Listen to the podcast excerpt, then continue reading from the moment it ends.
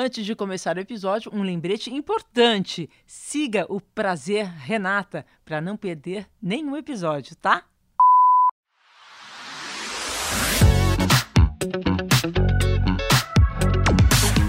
Vou começar o episódio de hoje lendo parte de um texto que para mim é muito esclarecedor sobre o que é ou deveria ser um casamento.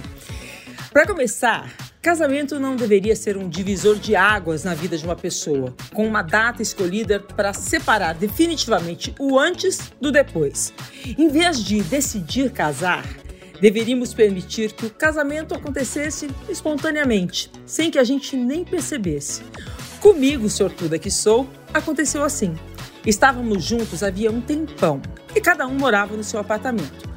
Aos poucos, a cumplicidade foi aumentando, nossas roupas e discos começaram a se misturar, já não queríamos dormir separados, não fazíamos muitos planos para o futuro. Curtíamos a companhia um do outro serenamente, sem pactos nem juras de amor eterno. Até que um belo dia nos demos conta de que já estávamos casados, casadíssimos. A questão era oficializar ou não. Oficializamos, assinamos os papéis e o que mudou a partir daí? Nada. Começamos a casar no dia em que nos conhecemos. Não foi um crime premeditado. Não, crime premeditado eu acho maravilhoso. e esse texto, gente, é da nossa convidada que retrata tão bem nós mulheres em suas crônicas e livros. A escritora Marta Medeiros, de 59 anos. Nossa, Marta, obrigada por estar aqui com a gente. É um prazer enorme ter você aqui. E quem diria, esse texto tem 20 anos. Só revela ali no meio quando fala, fala em discos, né? Claro. Não, agora eu ouvi discos, meu Deus do céu, isso aí foi em outra vida. Mas é incrível mesmo, porque sempre foi o que eu pensava, né, sobre casamento, assim, que não podia ser realmente uma coisa que fosse mudar totalmente a tua vida. Eu já estou me atropelando aqui. Apresenta aí as outras convidadas, depois a gente... Nossa, tem muito assunto, menina. Esse assunto é muito bom. bom, com a gente aqui também é escritora, roteirista, podcast, podcaster Tati Bernardi, de 41 anos. Tati, todos nós aqui do Prazer Renata somos muito fãs do podcast Calcinha Larga, tá? Ele às vezes inspira a gente aqui. Muito obrigada por estar aqui com a gente. Obrigada, obrigada pelo convite e obrigada pelo 41 anos. Eu tenho 42, na verdade, mas já gostei. Eba! Diminuíram aí um aninho. Ótimo! Bom, e a minha colega de profissão, a jornalista e apresentadora talentosíssima e muito querida, Fernanda Gentil, de 34 anos. Acertei a idade, Fernanda? Na mosca, Renata. Uhul. Obrigada. Um prazer estar aqui com vocês. Carinho totalmente recíproco. Nossa, o prazer é todo nosso. Que bacana a gente falar de casamento com mulheres de diferentes gerações, né, gente? O prazer, Renata, está começando. E eu já vou começar indo direto para o assunto. O casamento, como a gente conhece hoje, ele tá, você dramática, tá condenado à morte? Ou é um crime premeditado, como a Marta Medeiros escreveu? Ah, vou falar então. Vou começar aqui. Manda ver. É, não sei, esse como a gente conhece hoje, né? Um pouco ficou um pouco subjetivo. Tem, acho que cada um tem um entendimento de um casamento e hoje ainda mais, né? De maneiras diferentes, configurações diferentes e, e modalidades também. Mora junto, mora separado, mora perto, mora longe, mora em cidades. Ainda mais agora na pandemia, né? Quantos casamentos por um lado sobreviveram de maneiras diferentes e por outro quantos acabaram, né? Por causa desse distanciamento. Então, acho e que quantos aconteceram, vez... né? Quantos cada, os casais acabaram morando junto, né? Verdade. separado. Tentou tanto fugir na pandemia, não teve como mesmo, que a força teve que ficar junto. então, acho que é uma coisa bem vaga, assim, e, e que bom, né? Tá cada vez mais sendo plural essa forma de, de união. É, você sabe que tem uma pesquisa interessante, ela não é recente, não, mas assim, acho que cinco anos atrás, uma pesquisa do IBGE mostrava que menos de 50% dos casais é, era formado por pai, mãe e filho. O resto era configurações completamente diferentes. Mas assim, a gente está se comparando com o casamento tradicional, né? Que é muito uhum. diferente também você pensar em casamento numa idade em que quer ter família, quer ter filho. E depois que você já passou por isso, o casamento toma um outro sentido também, né? É o meu caso, né, Renata? Porque eu, como sendo a mais velha aqui do grupo, eu já passei exatamente por esse, pelos dois momentos, né? Quer dizer, eu tive um casamento de 17 anos, na verdade, 21 anos, se contar com os quatro de namoro, com, tive duas filhas e tal. E eu sempre considerei isso, o casamento, um projeto, um projeto família. Não necessariamente só romântico, mas um projeto assim, de um ideal de vida, sabe? Que a gente costuma ter e que realmente uh, ali entre 20 e 30 anos, 30 e pouquinhos, é quando a gente começa a, a se movimentar né, a favor do, do casamento, a favor de uma relação estável.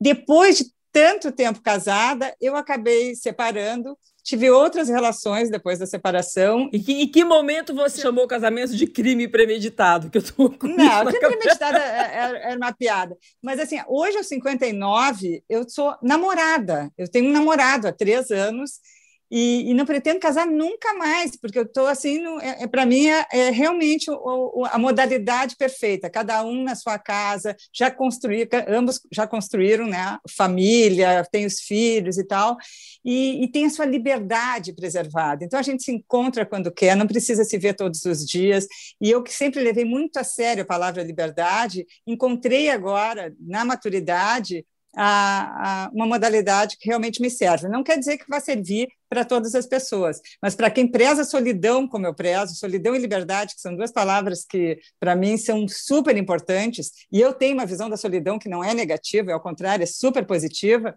Então, uh, para mim serve mas realmente eu passei por todo o convencionalismo de uma relação estável, essa família aí que tu disse que só 50% ainda né, sobrevive, mãe, pai, filhos e tal, e foi muito legal, foi muito legal até um tempo, né, porque a gente não é a mesma pessoa para sempre, né, a gente vai mudando os nossos, nossas motivações, as nossas necessidades, e aí tem que se adequar a elas. É, você sabe que a gente é da mesma geração, eu tô com 57 anos, então você me representa em tudo que você falou.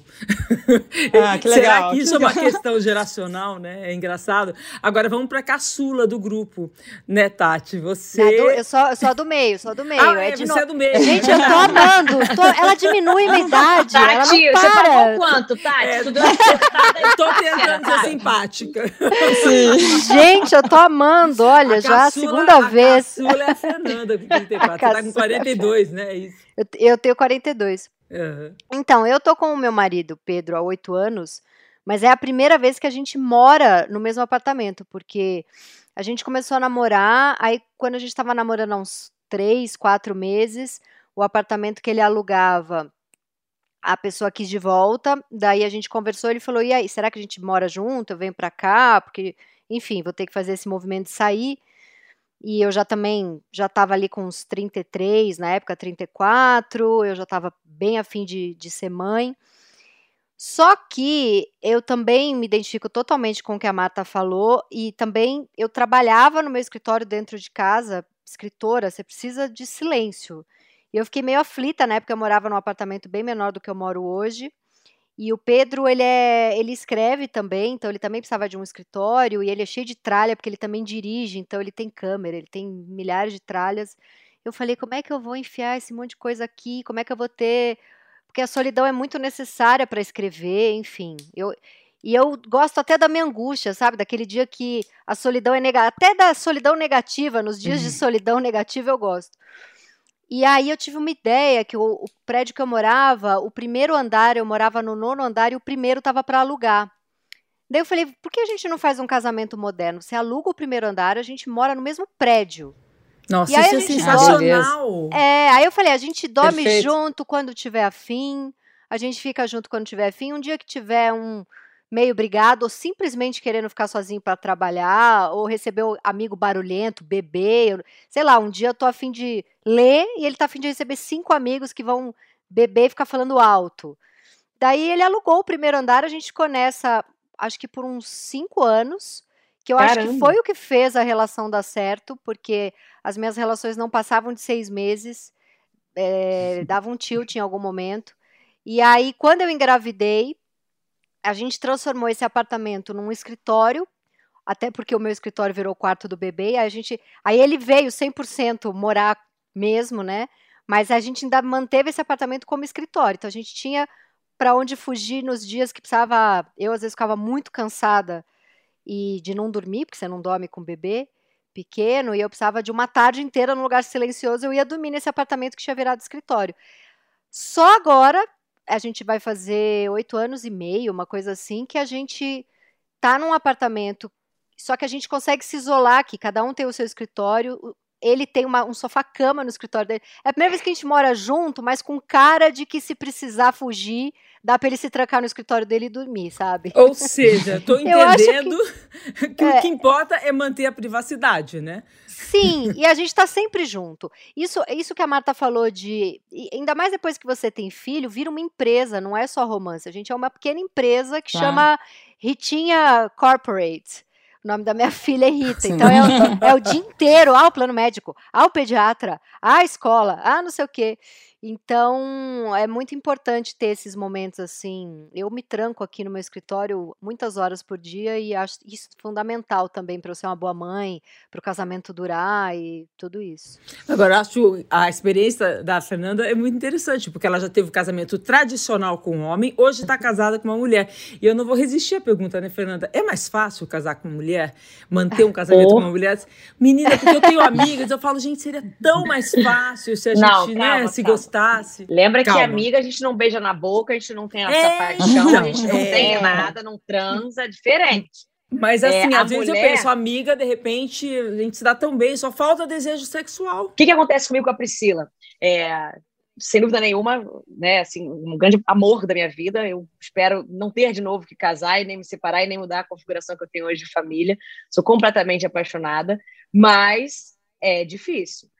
É, acabou que a gente juntou, nós duas somos mulheres muito fortes, assim, a gente é bem difícil em relação à opinião, a gente é muito cabeça dura, somos duas jornalistas, então você imagina, DR, amor, para acabar DR, a gente briga, tem que chamar o break, senão não acaba o argumento. Então, a gente teve essa, esse desafio, assim, de de realmente colocar isso em prática, assim, onde uma vai ceder, onde, assim, não dá para ganhar todas as batalhas, né? Você tem que escolher a batalha que você vai ganhar, porque é impossível ganhar todas.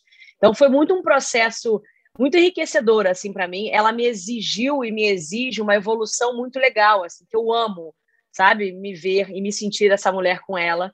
E acho que é o contrário também. A gente está toda hora é, é, sem mesmo, sem querer, fazendo a outra evoluir nesse lugar. Agora, sim, qual é a vantagem? Respondendo a sua pergunta, caso você, não sei, tem uma amiga que você gosta muito, queira de repente virar essa vou te dar uma dica. É, qual é a vantagem? Não adianta. É, sinceramente, assim, a afinidade é uma coisa que, né, o, o ser do mesmo sexo já ajuda muito. A troca é num lugar muito legal, assim, de conversa, de, de bate-papo, de de trocar mesmo, assim. Eu com a Priscila, a gente tem essa afinidade muito é, natural. Não sei se é com todas as mulheres, né? Se eu teria com qualquer mulher, mas é, é um negócio que me chamou muita atenção. E aí, voltando para o casamento tradicional que eu também tive, também foi super legal. Não, não troco minha história por nada nessa vida. Se tivesse que fazer de novo 15 vezes para eu estar aqui hoje conversando com vocês sobre isso, com essa vida que eu tenho, eu faria 15 vezes. A Marta falou um negócio muito legal. Quando você tem esse casamento tradicional, né, é um projeto, você tem um plano de formar uma família, de estar com aquele cara ou com aquela mulher, uma, né, falando de homem e mulher, o casal mais uhum. tradicional. Você tem isso como um projeto. E o mais legal ainda, é, para mim, no meu caso, assim, acho que a maturidade trouxe muito isso, foi reconhecer que, mesmo depois de separada, não quer dizer que o projeto não deu certo. Olha a puta família que a gente criou e vamos claro. ser uma família para sempre, né? Eu, Matheus Gabriel. Uhum. E a gente vive e coloca em prática isso. A gente sai direto, nós três, sai para almoçar, para jantar, para lanchar, pega o Gabriel junto, devolve o Gabriel junto. Tem fotos da família desde que o Gabriel nasceu e até hoje a gente alimenta esse álbum, nós três. Então, assim, não é não deu certo, né? Acho que quando você falou, Renata, da Hoje em dia, o que é esse casamento? Não é uma aliança no dedo, não é um papel assinado, não é uma família morando junto. A Tati foi casada há oito anos e agora, primeira vez que juntou, e nem por isso não estava casada antes. Eu acho que é muito mais do sentimento e como cada um se enxerga e como funciona para cada pessoa do que propriamente dito pela, pelo padrão, né, pela regra ou pela lei. A, a, Marta, que escreve muito sobre isso, eu não sei, parece que a, a mulher ainda, vejo muito em busca do, do, do grande amor da vida, né? É, eu não sei, eu acho que, por exemplo, na, na, nossa geração da minha da mata, quando o, Parece que nós queremos uma maior liberdade, uma maior privacidade, e os homens ainda continuam, não sei, a má impressão de que eles querem ainda aquela mãe, Nossa. ainda querem um, um, relacionamento mais Renata, antigo. Tu sabe que eu acho que mudou, Renata. Eu acho que nós, mal ou bem, a gente ainda era filhote de Walt Disney, sabe? Aquela coisa do conto de fadas, do príncipe no cavalo branco que vai surgir, vai resolver todos os teus problemas, todos os teus perrengues. Claro, isso estou falando da gente infância, menininha, sabe? Uhum. Brincando uhum. de bonequinha e brincando de, ah, um dia eu vou ter minha família e tal. E o amor estava assim no topo né, das paradas do desejo, assim, tudo que era que a gente mais queria era realmente ter um relacionamento legal com alguém. E, Acho que mudou muito. Hoje eu, eu, tenho uma filha de 30 anos, outra de 25, e o amor não é a coisa mais importante. As duas namoram, as duas estão felizes, mas a coisa mais importante é a independência, se realizar, é trabalhar, é ter um trabalho legal. Então eu acho que. E isso eu vejo como uma coisa até positiva, Claro que o amor muito. continua sendo super importante. Acho que uma vida sem amor é muito árida, mas não é aquilo de, bom, encontrei um amor, está tudo resolvido, o resto é, vem a reboque. Aquela história de alma Acho gêmea, né? Hoje em dia não fala nem mais metade da laranja, né? Cada um tem que ser uma laranja inteira e achar outra laranja inteira. Né? Tem todos esses novos conceitos. É. Que acabam é, enfraquecendo aqueles antigos, de cada um uma metade, um completa o outro. Você tem que se amar é. sozinha, você tem que ser bem sozinha, e o que vier que acrescente, não que complete, né? Isso é um conceito muito Exatamente. atual, assim. As expectativas dos homens também é encontrar essa mulher? Não eu sei. acho que os homens têm que se adaptar agora a esse novo mundo feminino. Assim, eu vejo que eles estão muito mais carentes e estão muito mais necessitados de relações longevas, de, de, de encontrar alguém e ficar com essa pessoa o máximo de tempo uma coisa que era o contrário, né? Isso. A mulher se preocupava com a duração. Exatamente. Ah, amor para sempre. Bom, o, o termo para sempre é completamente obsoleto, né? Porque o para sempre morreu. A gente vive hoje. Antes a gente vivia até 50 anos, então para sempre estava logo ali na esquina. Agora não, a gente vive até os 100, no mínimo. Então, assim, o para sempre se desdobrou. Tem muita vida para acontecer dentro desse período. Eu, né? eu acho, gente... eu acho que os homens estão com saudade de falar Ai, não me assusta, eu sou um cara que eu quero a minha liberdade. Eles estão com saudade de falar isso, porque agora a gente já chega falando e ele, a gente tirou essa, essa frase deles, Exatamente. eles não sabem o que falar. Do que, que eles vão reclamar se a gente quer a mesma é coisa? Isso. Não, é. eu, eu, eu namoro um cara de 62 anos, tá? A gente tem uma total afinidade, são duas pessoas super maduras, mas ele é muito mais carente do que eu. Eu acho que ele fica até nervoso às vezes, porque ele sabe que se a coisa der errado aqui, eu, ok, eu, eu tenho uma vida maravilhosa com ele ou sem ele, a uhum. minha vida é. Isso é muito bom a gente sentir, sabe? Que a, a, vida com alguém ela se torna até melhor do que era. Mas se esse alguém sair da tua vida, Exatamente. continua tendo uma vida riquíssima, espetacular. Isso é muito importante, a gente se garantir isso, que a gente não está nessa por dependência afetiva ou emocional, financeira, muito menos. É, é saber que a gente está ali porque aquela pessoa torna a tua vida melhor do que a tua vida sozinha. Mas para mim só entra na minha vida hoje se for melhor que a minha solidão, porque a minha solidão é muito legal, mesmo minha vida sozinha também funciona. E no, e no caso dele, só para complementar, no caso dele eu acho que é mais é, é, ele não tem essa segurança, não, sabe? Eu tenho certeza que eu caio fora, ele vai chorar duas semanas e vai ir correndo atrás de outra pessoa, sabe? Para poder preencher a sua vida. Eu acho que, não, não sei se ele é se ele representa todos os homens, não sei. E, e, quando eu digo isso, ele diz: não, tu está louca. Mas eu, a gente conversa, eu sinto isso, que para ele é mais necessário ter uma vida amorosa, é, é, é fundamental. E para mim é uma, é uma sorte, é, é, é um presente, mas, mas não que... tem essa coisa do fundamento. Mas será que isso não é porque a gente já teve filho, já viveu o casamento? Porque eu, isso que você está falando eu me reconheço total hoje. Mas uhum, há uhum. oito uhum. anos eu estava desesperada. Quando é que eu vou ter uma história, uma história que vai me dar uma família, um filho? Eu era muito ansiosa para viver isso. Hoje em dia, eu, eu, se acabar, eu vivi essa história, eu tive uma filha e, e, e de fato hoje, com a minha idade, eu conquistei um lugar profissional que me dá muito prazer. Mas eu acho que a maturidade me deu esse lugar, assim, de gostar muito da minha vida e o relacionamento só soma. Eu já tive uma fase mais nova de ficar muito desesperada se, se essa parte ia dar certo, sabe? Mas se... normal, Tati, é, também. É. Eu, quando eu tinha, quando eu era mais moça, não digo com 40, 40 já estava bem estruturada, mas assim, ali, 20 e poucos anos, tudo que eu queria na vida era encontrar um grande amor. Mas daí é uma outra era, geração, era... né, Marta? Tá, uma, tá, uma é, outra época. É, né? isso, eu estava ali, já fazendo faculdade, já comecei a trabalhar com 19 anos, já morava sozinha e tal, mas ainda era ter uma relação importante. É. estável, é. sólida, família, ter filho, tudo isso para mim era super importante, mais importante que tudo. Daí uh, vem o seu, o seu tempo, né? O senhor é. tempo, o senhor de tudo, que pega e vai colocando as coisas no lugar, uhum. e, e, aí a gente vai acomodando essas ansiedades todas, porque são Exatamente. ansiedades. E vai, é, né? vai, vai, e vai acomodando. Vai acomodando e vai medindo cada uma, né? Na régua da prioridade, claro. na régua da importância de cada uma para nossa vida. Isso é, tem realmente esse tamanho? É que nem o problema, né? Esse problema é realmente desse tamanho que eu estou dando para ele. Essa dor de cabeça que eu estou sentindo por causa disso, é vale isso tudo? Vale esse meu tempo? Vale essa minha energia? Né? Vale essa minha preocupação? É, é, você vai, Total. Você vai moldando é. a sua régua, né, da vida, assim. Isso só o tempo te dá, não, tem jeito. Mas Fernanda, você tem 34 anos, 10 anos atrás. Você sonhava com um grande amor da sua vida, então, acreditava? O que aconteceu? Eu, eu ganhei um, um, filho, né? Eu fui tocar desse gatilho do amor de mãe muito cedo, porque meu afilhado perdeu a mãe, eu tinha 21 anos, e ele acabou ficando muito comigo, eu dividia com o pai, né, que é meu tio, enfim. Então, isso para mim, coisa que eu não estava planejando, né, essas coisas que a gente acha que a gente que planeja, na verdade, é a vida que planeja pra gente.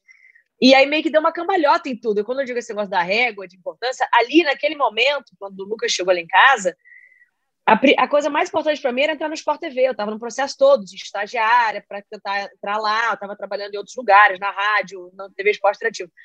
Quando eu me vi tocada por aquilo e, e completamente mergulhada naquele furacão, falei, gente, amor, um abraço. Agora eu tenho mais do que nunca é, que conseguir isso, porque minha vida mudou completamente. Mas eu vou conseguir isso por isso, por essa criança, entendeu? Não vou assim, ah, eu vou, preciso trabalhar para pensar no resto. Eu já tinha o principal ali. Então tudo foi meio que é, é, trabalhando assim, falou isso. O Lucas me colocou no trilho da vida, do trabalho, é, da maturidade, desse amor incondicional. E aí tudo foi muito dando cambalhota, assim, sabe, para mim. Partir do momento que eu já tinha aquilo ali na minha vida, se viesse um homem, um parceiro, um amigo, alguém para somar, para completar, beleza. Se não viesse, sabe quando tá meio check? Vamos, vamos vendo o que vem por aí, entendeu? É, mas o jeito de amar, gente, será que muda conforme a idade? Sim, porque acho que a intensidade Muda. que a gente põe, sim, né?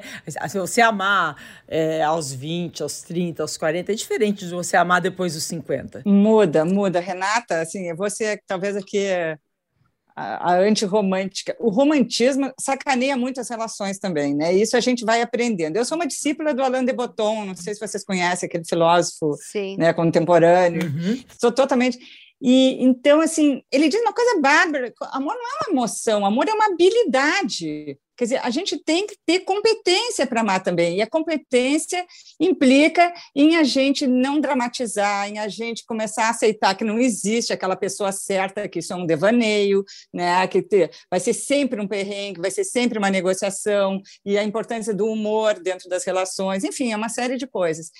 Então, ah, mas eu é acho tão que bom, né, eu, se entregar o romantismo, gente. É, ah, mas mais ou menos, porque o romantismo, esse, é, mas tem o romantismo está muito linkado ao sofrimento. Eu me lembro disso, eu sofri muito por amor já, mas sofri, sofri pra caramba.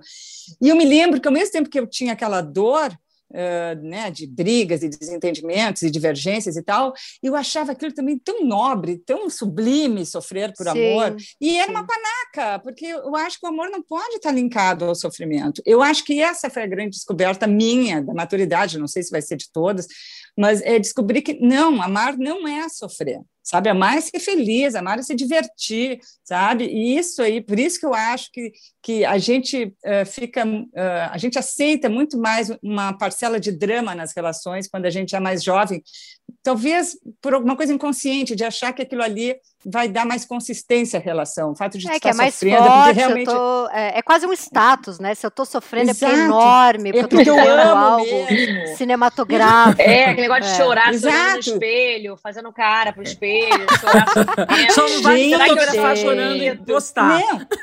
E para nós, Tati, nós que escrevemos, a gente precisa do sofrimento para escrever Sim, também. Ixi, o que eu já provoquei O que eu já provoquei Gente, relação errada na minha vida, só para ter assunto para escrever, isso foi uma ficha Caramba, que me caiu pra terapia. Eu tenho um livro, se chama, o livro se chama Fora de Mim, desde de estudo, que é uma relação que pirou a minha cabeça, eu sofri horrores e também amava, e era tudo ótimo e horrível, e ótimo e horrível, então aquela montanha russa de sentimentos, e eu não tenho mais idade para isso, sabe? Eu não tenho mais energia é, para tanta montanha mas, russa. Mas, assim. é, mas eu acho que o amor também, quando a gente a maneira como se pensa o casamento, com o feminismo, a gente também deixou de pensar ou precisamos deixar de pensar, porque a gente está falando assim, mulheres de que vivem em grandes centros, né? A gente tem mulheres no, no Brasil inteiro em diferentes realidades. Mas assim, de que acho que ainda para muita mulher eh, o casamento é importante porque ter um homem ao lado é importante, porque esse homem a representa, né? E, e, e aí eu acho que é um, um é um casamento fadado à infelicidade. Né? Não, Nossa, é esse, não, é, é não é esse sofrimento de amor que, que chega a ser inspirador, às vezes, para a gente, que é a experiência de viver uma emoção, né? E depois fala, não, isso é. não é amor. Não, e assim, a paixão é que faz com que a gente fique né, nessa montanha russa, na verdade, aquela paixão mais maluca, assim, porque o amor, na verdade, até acho que é uma coisa mais madura, mais serena, mais fácil de administrar.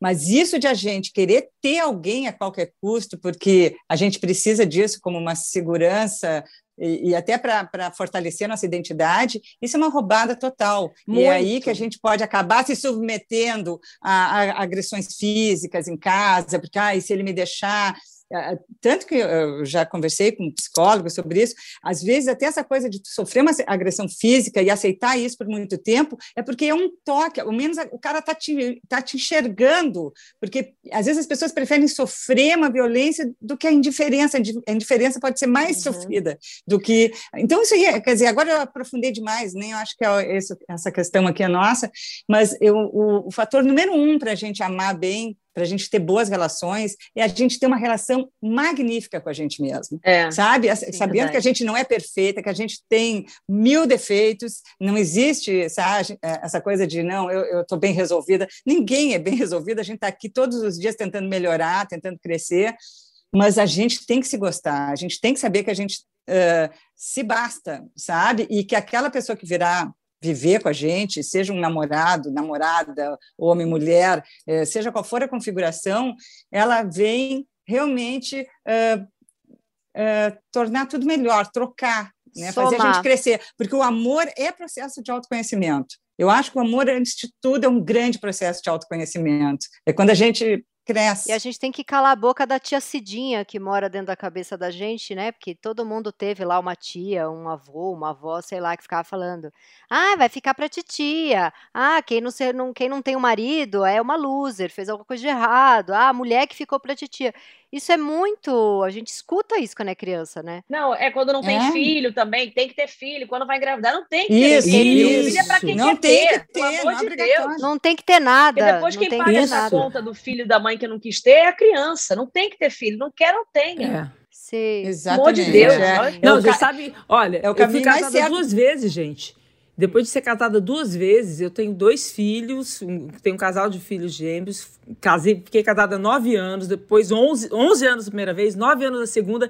E aí, na hora que finalmente eu consigo estar tá, que nem a Marta, bem, ai, adorando minha solidão, as pessoas, a tia Cidinha ainda existe. Fala, nossa, mas você não tá sozinha? Ah, não. É. Como ah, se você tivesse feito algo de errado. Mas, assim, de é pessoas inveja. bem informadas, né? Renata tinha inveja delas. A tia Cidinha que Elas estão morrendo de inveja. É. Estão com um chato em casa e estão com inveja de tia. Nossa, a tia Cidinha tá desesperada para se livrar daquele traste, morrendo de inveja. solteira, linda, Nossa. leve, solta. É, é impressionante isso. Teve uma. Agora, acho que a mais romântica aqui, eu acho que é a Fernanda. Ah, obrigada. Será que é isso é geracional? Além, gentil. além gentil. Será que é geracional? Ah, eu sou, eu gosto de fazer. Eu, assim, eu não gosto de nhenhenhê, sabe? Eu não sou assim que muda a vozinha, que fala que que Mas eu gosto de fazer surpresas. Eu acho que o meu romantismo é todo é, é, embalado em forma de surpresa qualquer surpresa, assim. Gosto de, sei lá, fazer uma noitezinha surpresa romântica, uma viagem surpresa, uma lembrancinha surpresa. Agora não é mais surpresa, por exemplo, que toda sexta-feira eu faço, mas toda sexta eu vou à feira, trago uma florzinha, volto com uma rosa. sabe? Eu gosto de, fazer ah, carinhos, demais. assim, mas eu não sou grudenta, nem nhenhenhê, nem falo com vozinha. Não sou. É, não, mas quando eu falo do romantismo, eu, eu, eu, até falei no romantismo de acreditar mais no amor. Ah, porque eu acho tá. que as gerações, conforme a vida passa, eu acho que você. Não é que você acredita menos, é, né? É, é, mas eu acho que você se empolga menos. Até, ou ele passa a ter uma importância menor na sua vida. Isso, eu entendi. Eu até ia perguntar isso quando vocês estavam aqui numa conversa que eu fui viajando no que vocês estavam falando. É, e pensei nessa analogia. Será que a gente é, como se a gente tirasse, apostasse menos as fichas cada vez mais, sabe? Quando a gente é mais nova, a gente tem todas as fichas, a gente vai e aposta tudo. Aí a gente vai, né, sofrendo as desilusões amorosas, os lutos todos e tal. E cada vez mais a gente vai botando menos fichas naquilo. Não sei se é uma defensiva, eu não sei se é maturidade, não sei se é uma coisa positiva e consciente, mas eu tento muito lutar contra isso. Se não, aliás, eu estaria talvez solteira até hoje, depois de separar do meu, marido, do meu ex-marido, né? Muito menos casada com uma mulher, imagina, jamais viveria isso. E Deus me livre, se eu tivesse vivido isso, eu teria me matado. Eu tinha que viver isso. Graças a Deus eu mergulhei nessa aventura. E coloquei todas as fichas, e eu tento muito lutar contra isso, porque eu acho que às vezes a gente pode é, não apostar fichas numa coisa que pode ser muito legal, sabe? Ou por medo, ou por defensiva. Então eu procuro sim sempre acreditar muito. Talvez com uma mas isso é um pouco maior, mas eu, eu procuro sempre acreditar. Não, mas, Gurias, eu não quero passar a ideia de que né, vocês vão chegar aqui onde eu estou agora, 59 anos, completamente secas e, e, e, e descrente. Não é isso. Eu amo, eu amo o amor. O amor é maravilhoso em qualquer idade. O que a gente fica, quando a gente é mais maduro, é desprendido de certas obrigações sociais, muitas vezes. Acho, nem... né? Mas sim, independ... sim. E outra coisa, a gente constrói muita coisa. Quer dizer, as minhas filhas hoje são duas mulheres adultas, sabe? O meu trabalho está mais sedimentado, eu tenho mais tenho condição de viajar, eu tenho um, uma rede de amigos espetaculares. Então eu tenho muitas coisas boas e um amor. Exatamente. E um amor legal, uhum. tu entendeu? Sim. Não é e isso que muda. Agora, o casamento, seja entre pessoas de sexos diferentes ou do mesmo sexo. Eu acho que essa pergunta que eu vou fazer valeria um, um, um podcast à parte, mas a vida sexual no casamento tem prazo de validade? Ah, a vida sexual, eu não sei, mas a frequência, com certeza. Com certeza. A, a, acabar total né? com a vida sexual, essa, espero que não. Mas a frequência é óbvio, não tem a menor coisa. Pode ser homem, Gente. pode ser mulher, pode ser pirotécnico, pode ser luzinha, pode ser bebida que não, pista. Tudo bem, pode ter que diminua a frequência, mas perde a graça. Ah, é inevitável. Eu, Isso é perigoso. Eu sei é uma pergunta que a gente tem que encarar de frente, gente. Eu tenho, assim, o que eu falo muito pro Pedro aqui é que a minha vida sexual com ele depende do quanto ele tá afim de conversar. Eu sou, eu dependo demais é, de ser excitada pelo cérebro, assim, da gente ficar uma, sei lá, a gente vai jantar e fica três horas conversando e ele me dá conselhos e a gente, eu, eu preciso disso. Completamente. Então, para mim, a, para mim, a coisa de cair na rotina e ficar chato, e aí eu fico, sei lá, um mês sem querer transar, não é porque eu tô com ele há oito anos, é porque naquele mês ele tá quietão e não tá afim de papo. Então, eu acho que sempre dá para descobrir novidade com a pessoa. Dá para ficar 30 anos com a pessoa e descobrir novidade, desde que a pessoa Nossa, fale, se eu abra. Tenho, eu tenho uma dúvida tremenda em relação a isso. Gente, eu acho que conchinha é o novo sexo. eu, eu, sempre, eu sempre fui atarada das Eu sempre sou louca por sexo, sempre amei sexo. Foi, é uma coisa que eu nunca eh, considerei menos importante do que, a, do que as outras emoções. Para mim, sexo é amor, sabe? Realmente, sexo é amor também. E, mas agora tem um lance da idade, tem um lance que se chama, que vocês não chegaram ainda perto disso, que se chama menopausa, que eu, ah, existe uma Epa, queda na libido. Eu, eu, já cheguei junto, né? Pois é, isso aí não é papo furado, isso existe, claro que nós temos reposição, tem um monte né, de recursos, mas uh, o sexo, de repente, deixou de ser, para mim, a coisa mais importante da relação. Claro que continua sendo muito importante, mas eu não tenho mais aquela fissura. Eu me lembro que eu era mais Ai, moça, Marta, eu, eu ficava dizer, contando, eu não vou... Ai, daqui a eu... três horas, daqui a quatro horas eu tô com ele. Então, eu era super afinzona, mas só... E só que é o seguinte, eu estou namorando, eu não moro junto. E a gente se vê, assim, ele mora numa casa na beira do rio, a gente tem, não é um trato, porque a gente quebra esse trato, mas assim, de segunda a quarta, cada um na sua casa, se falando sempre, e depois, sim, quinta de noite eu vou para casa dele e fico até domingo lá. Então, não tem escapatória. Não, então, mas o cara eu... quer transar todo dia, toda hora, sabe? Marta, eu vou eu... falar uma coisa, eu não vou... Meu Deus! A menopausa... Antigamente eu acho importante falar porque assim, cada mulher tem uma experiência diferente com a menopausa. A menopausa, para mim, foi o contrário. Eu me libertei. Eu, eu, eu, gosto até mais de sexo hoje do que eu já gostei antes. Olha, ai, então, assim, tem, maravilha! Tem, gente, tem, não é esperança, é Renata. é verdade.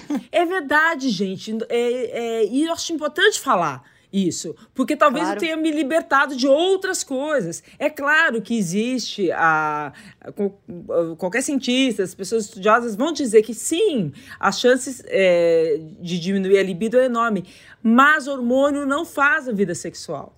Né? É, então, talvez por outras questões, hoje eu gosto muito mais de sexo. É, é, eu não eu quero não conchinha de jeito nenhum. Ah, menina! Então tá. Bom, enfim, cada um tem jeito. Mas eu continuo né? gostando, né? mas eu acho que mudou. Eu mudei, né? eu mudei mesmo. Eu fico impressionada. Mas eu fico imaginando assim. muita gente no casamento atualmente, nos ouvindo, falando, gente, como é que faz, né? A vida sexual. Ela. Aí, assim, é, é até a gente fala, será que a, a fidelidade é uma questão importante quando a gente fala em casamento? Será que uma, uma aventura ou, ou fazer sexo fora daquela relação, às vezes pode até ajudar a própria relação. Isso eu digo Olha, tanto de homem quanto de mulher. Eu descobri recentemente uma coisa chamada sugador de clitóris. Eu tenho traído meu marido semanalmente com ele. Porque não existe nada melhor na vida. Maravilhoso. Uma amiga Isso me, é vida. Uma amiga me mandou de presente. Bom, menina, ela eu também recebi de uma amiga. Amiga, sua amiga. Não. De, a não quer que eles fiquem inseguros, caramba. Então, não, não, não é isso. Mas vem junto. E aí gente. já dá um nome para um, já fala faz junto. Daqui a pouco tá numa Não, faz junto. Ah. Mulher, isso é maravilhoso. Exatamente. Faz junto, faz, junto, faz o sugador faz... mais o. Gente, é, tem gente faz que faz o sugador porque, que assim, claro. a outra suga com a boca e aí vai. Claro. Não, porque assim, ó, oito, oito anos e meio com uma pessoa, a gente não fica mais uma hora e meia dando beijo de língua, que, é que era maravilhoso, né? Isso é. muda, né? Assim, adoraria que não tivesse mudado, mas mudou. Então, trazer esse, esse grande amiguinho para a conversa é, foi maravilhoso. Vez, uma vez eu escrevi uma coluna chamada Beijo em Pé, que depois de um certo tempo de relacionamento, não existe mais o beijo em pé, só beija a criatura quando for para a cama, mas aquele beijo é no verdade. corredor, na cozinha. Que, que não, saudade do sabe? beijo em pé. O beijo em pé, caramba, que acontece no meio de uma festa, que acontece na, no meio da rua, de repente, depois de muito tempo, só começa a beijar quando está na cama, daí tudo bem, né? Como Sim. preliminar para o sexo. E, mas é, eu, é, Gurias, é muito bom namorar, viu? Eu estou assim bem feliz que uh, me sentindo assim nesse aspecto, recuperando beijo em pé e, e outras coisas, ah, é né? Bom, da, da, da, época de é. 18, 20 anos. Mas realmente, uh, tem que confessar que eu não estou mais tão caliente como já fui um dia. É, mas eu penso assim, temos voltando para os nossos modelos de casamento, né? Porque é, às vezes acho que o casamento, conforme a levada, o modelo que a gente adota, ele pode acabar com tudo isso, com sexo, com amor. Eu me lembro, antes do meu segundo casamento, eu estava na academia, aí eu encontrei, na época eu trabalhava, eu de vez em quando apresentava o Fantástico com o Pedro Bial. E ele, eu, ele era meio meu confidente, falava, ai, eu tô apaixonada, eu tô apaixonada. Ai, que bacana, Renato, que bacana. E aí eu falei, Pedro, vou casar. Tava feliz da vida. Ele falou assim: por que, que você vai fazer isso com o seu amor? um susto. eu nunca mais me esqueci disso, porque ele estava coberto de razão, né? É, ou foi o casamento o um modelo que acabou, que acabou com o amor, ou foi o tempo, mas de certa forma o casamento, se não for bem levado, né, ele pode assassinar o amor da gente. É uma sacanagem Olha, mesmo, né? Com certeza, Sim. Renata. O casamento, eu e Priscila, a gente fala isso direto. O casamento é para os fortes casamento é muito complicado. E ao mesmo tempo, eu que sou uma otimista e tenho muito orgulho disso por natureza, sempre fui. É, ele é tão difícil, é tão desafiador, né? É, é um desafio mesmo diário, hora após hora, desde que você acorda até a hora que você dorme. Quando envolve filho, então, e nem se fala, e a dinâmica da casa, e uma conta disso e a conta daquilo. ele é tão desafiador, tão difícil, que fazer isso dar certo dá um tesão. Eu tenho tanto prazer, assim, sabe, de, de ver dar certo, assim, de cara, é muito foda, é muito desafiador, mas está dando certo, a gente é muito sinistra, cara, olha que lindo a história que a gente está escrevendo, sabe? Dá um gosto, assim, que é muito de missão cumprida e, e, e, é, e é muito gostoso ver que as duas têm muita vontade de dar certo, sabe? Eu sempre falei isso, eu acho que mais do que o amor, o que sustenta mesmo é a vontade de dar certo. Porque muita gente separa ainda se amando, mas não ah. dá, não, não tem como mais, né? Você separa ser uma pessoa, mas você é. não tem mais vontade, você pega um bode, aí pega um ranço, aí pega uma preguiça. Agora, se você tiver vontade de dar certo todo dia, cara, é lindo de ver. Seu dilema, nosso pitaco. A gente tem um quadro aqui é, que é o seu dilema, nosso pitaco. Vamos ver a primeira, que tá bem, bem interessante. Ela vem de Pernambuco. Meu nome é Inalda, tenho 52 anos, sou aqui de Jaboatão dos Guararapes, Pernambuco. Sou design de sobrancelha, atendo muitas mulheres e essa frase eu uso muito quando estou conversando com minha, minhas clientes, que casamento é uma coisa muito difícil. Aliás, eu acho que foi a coisa mais difícil que eu já vi na minha vida. Sou casada há 22 anos, tenho dois filhos mas eu ainda vejo que homens e mulheres é, no casamento ainda têm aquela mesma posição que a gente tinha no passado, que mulher tem sempre que ceder e o homem tem que mandar. Aproveitando, meninas, eu queria é, fazer uma pergunta, uma ajuda para mim e para minhas clientes também, né, que estão nos escutando. Como manter um equilíbrio no casamento? Como não estar sempre em disputa com o parceiro, ou como não ser submissa ao parceiro, né? Manda aí uma dica pra gente, hein? adoro ouvir os pitacos de vocês. Um pitaco da Mata Medeiros, hein? Como não ser submissa? Não sendo. Agora, o que, é muito importante, né? É, ela, bom, ela tem uma profissão, tem a independência financeira dela, não sei se totalmente independente, mas é, eu acho muito importante a gente ter uma profissão, em primeiro lugar, sabe? Ter pagar nossas contas e não ter essa ideia do provedor, né, que por tantos anos a gente tinha, viu, né, mães e avós, uh, muitas vezes dependendo do marido, né, e não se separando, porque afinal ele que estabelecia, né, uma, uma vida mais segura em casa e tal. Mas eu vou dizer, o casamento, ele é, não acho casamento ruim. Casamento é só quando ele é ruim mesmo, quando as coisas não estão dando certo, porque o casamento onde tem humor, eu volto a falar nisso, que parece uma frivolidade e é fundamental, humor, quando tem inteligência, eu acho importante que as pessoas leiam, que as pessoas se informem, que as pessoas estejam antenadas em relação ao mundo e não fique só entre quatro paredes, nas nas miudezas do dia a dia. É interessante, se são duas pessoas abertas para o mundo, se são duas pessoas que têm os próprios amigos, são duas pessoas que têm os próprios interesses, ele gosta de esporte, ela gosta de sair com as amigas para tomar um vinho, isso é, eu acho que manter a independência de cada um é que faz com que é, eles fiquem E ela, e ela usa um termo que é preocupante, né, e que acontece muito com essa vamos dizer, essa emancipação, entre aspas, da mulher dentro do casamento, que é a competição, né? Ela, eu ia falar isso agora, e isso aconteceu muito quando minha filha nasceu. Eu tinha um casamento com o Pedro totalmente. Os dois, a gente disputava para ver quem era o mais generoso, assim. Não, é, tô totalmente aqui para ouvir seu problema, para tentar fazer um, um chameguinho no dia da tua angústia, para ver aonde que você está cansada e deixa comigo. Assim que a Rita nasceu, a gente começou. Bom, eu fiquei das 3 às 6h45 com ela, agora eu vou dormir, você fique das 6h45 até uhum. tal. Eu paguei isso e isso, eu comprei o sapato, a meia e não sei o quê. A gente entrou numa disputa louca. E isso, o nosso casamento quase acabou, tendo tudo de bom, por causa de. Porque a gente entrou nessa piração da disputa de quem fazia mais pela filha e quem estava mais cansado, porque é enlouquecedor ter um bebê. Uhum. Você não dorme, você começa a ficar doente porque você não dorme, você começa a, a, a, saúde. Eu fui mãe também com quase 40, então eu ficava, comecei a ter crise de enxaqueca porque não dormia. E aí quase acabou porque a gente entrou nessa pira da disputa. Aí a gente foi fazer terapia de casal e o grande tema era por que, que a gente está competindo o tempo todo. E, e, e, melhorou muito. A gente voltou a ser mais generoso um com o outro, porque isso é fundamental. Muito. Você cuidar é. do outro. Você, é, é teve uma vez, ah, já que ela falou também da submissão, né? Também que me, me preocupa muito esse termo hoje em dia, porque é a porta de entrada para um monte de coisa ruim que a gente vê aí claro. é, hoje em dia. Teve uma vez também na terapia, eu estava falando, né, disso, de relacionamento, de casamento e tal, e a minha terapeuta falou uma frase muito importante que nunca saiu da minha cabeça e eu sempre replico quando o tema é esse. Que ela falou assim: se você não cogita o término do seu casamento, ele está fadado ao fracasso. Que se terminar e separar é uma coisa, é o fim do mundo para você, você não consegue nem pensar nisso, você vai começar a submeter a tudo para que isso não aconteça.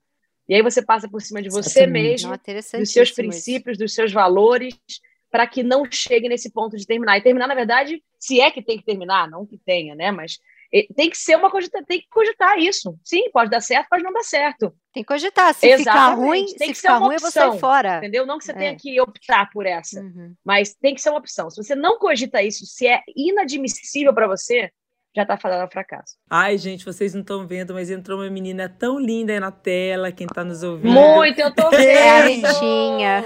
Ah, é a filha. a Ritinha. Ah, que fofa. Ah, a Ritinha. Ela é muito linda, tá? Oi, Rita. Seja bem-vinda, Rita. Dá um oi aqui, Rita. Não quer. a gente tem mais uma ouvinte que mandou um dilema pra gente, pra gente dar o nosso pitaco. Olá, bom dia. Eu me chamo Lilian Vasconcelos, tenho 40 anos. É, e o dilema que eu vivo no casamento é saber contornar todos os dias essa que eu chamo de luta de ideias, né, por sermos pessoas totalmente diferentes, criadas em famílias diferentes, com hábitos e costumes diferentes, e muitas vezes as nossas opiniões divergentes respingam nos nossos filhos, né? É, e a gente acaba discutindo. Eu tenho três filhos, um de 20, uma de 17 e uma de 7 anos. E aí a gente fica nessa sinuca, né?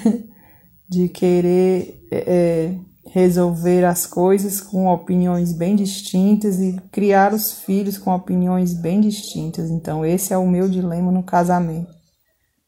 Como é que faz para minimizar essas situações? E aí, gente? Essa é mais sinuca mesmo. A diferença é boa, às vezes é boa. Bom, essa é, é difícil. Acho que tem um pouco daquilo pelo menos eu tento colocar isso aqui em prática em casa, que eu falei lá no início, não dá para a gente ganhar todas as batalhas, sabe? Você tem que ser muito inteligente também para escolher onde você vai até o fim, qual discussão que você não vai abrir mão e quais todas as outras que você vai ceder, que vai deixar rolar. O difícil é quando é assim, é divergência de opiniões sobre um assunto muito sério, né? Que de repente, sei lá, define um, é, forma uma opinião importante, define um caráter, escolhe um caminho a seguir, uma companhia não está junto, a não escolher, enfim. Aí Já é pensou uma polarização política normal. dentro de casa? Ah, caramba. Você imagina?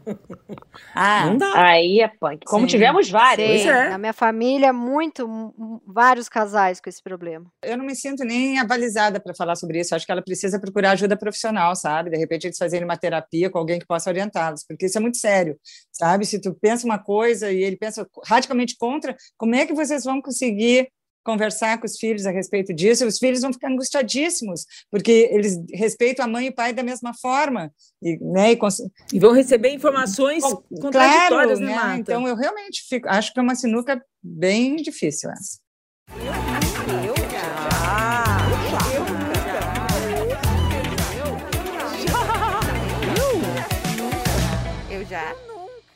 Vamos encerrando o nosso podcast de hoje, mas com o último quadro, que é uma brincadeira. Vocês respondem eu já, eu nunca, e se alguém quiser é, desenvolver, o, espaço, o espaço está aberto.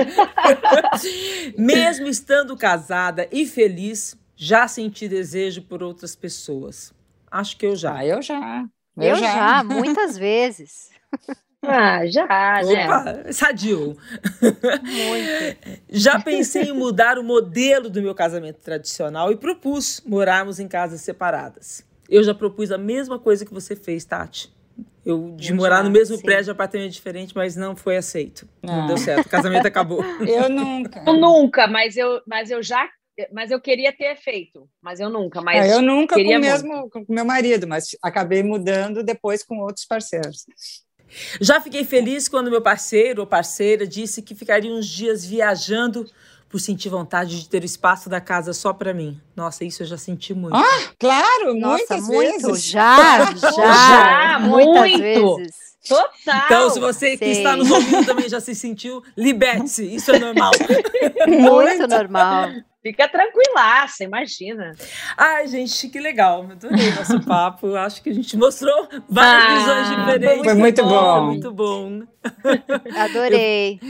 Poxa, Foi obrigada E, e adorei conhecer vocês três, que eu admiro Eu também, muito. Nossa. também, também. Eu também. Eu digo gente. mesmo, Agora, né? sorte a minha. pandemia, a gente tem que fazer um Amei. encontro nós quatro num bar, né? E co- continuar esse vamos, papo, gente. continuar esse papo. Sem gravação, sem Isso, câmera, vamos. sem Isso aí. microfone, só entre nós. Ótimo, vou adorar, vou adorar.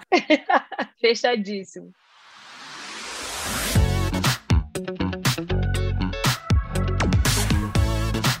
Prazer Renata é um podcast G1 produzido e editado pelo Fantástico. Está disponível no G1, no Globoplay, no Spotify, no Deezer, no Google Podcasts, no Apple Podcasts e nas principais plataformas de áudio. Apresentação: Renata Ceribelli. Edição: Isadora Neumann. Produção: Guilherme Ramalho. Produção musical: Pedro Guedes. Espero você no próximo episódio.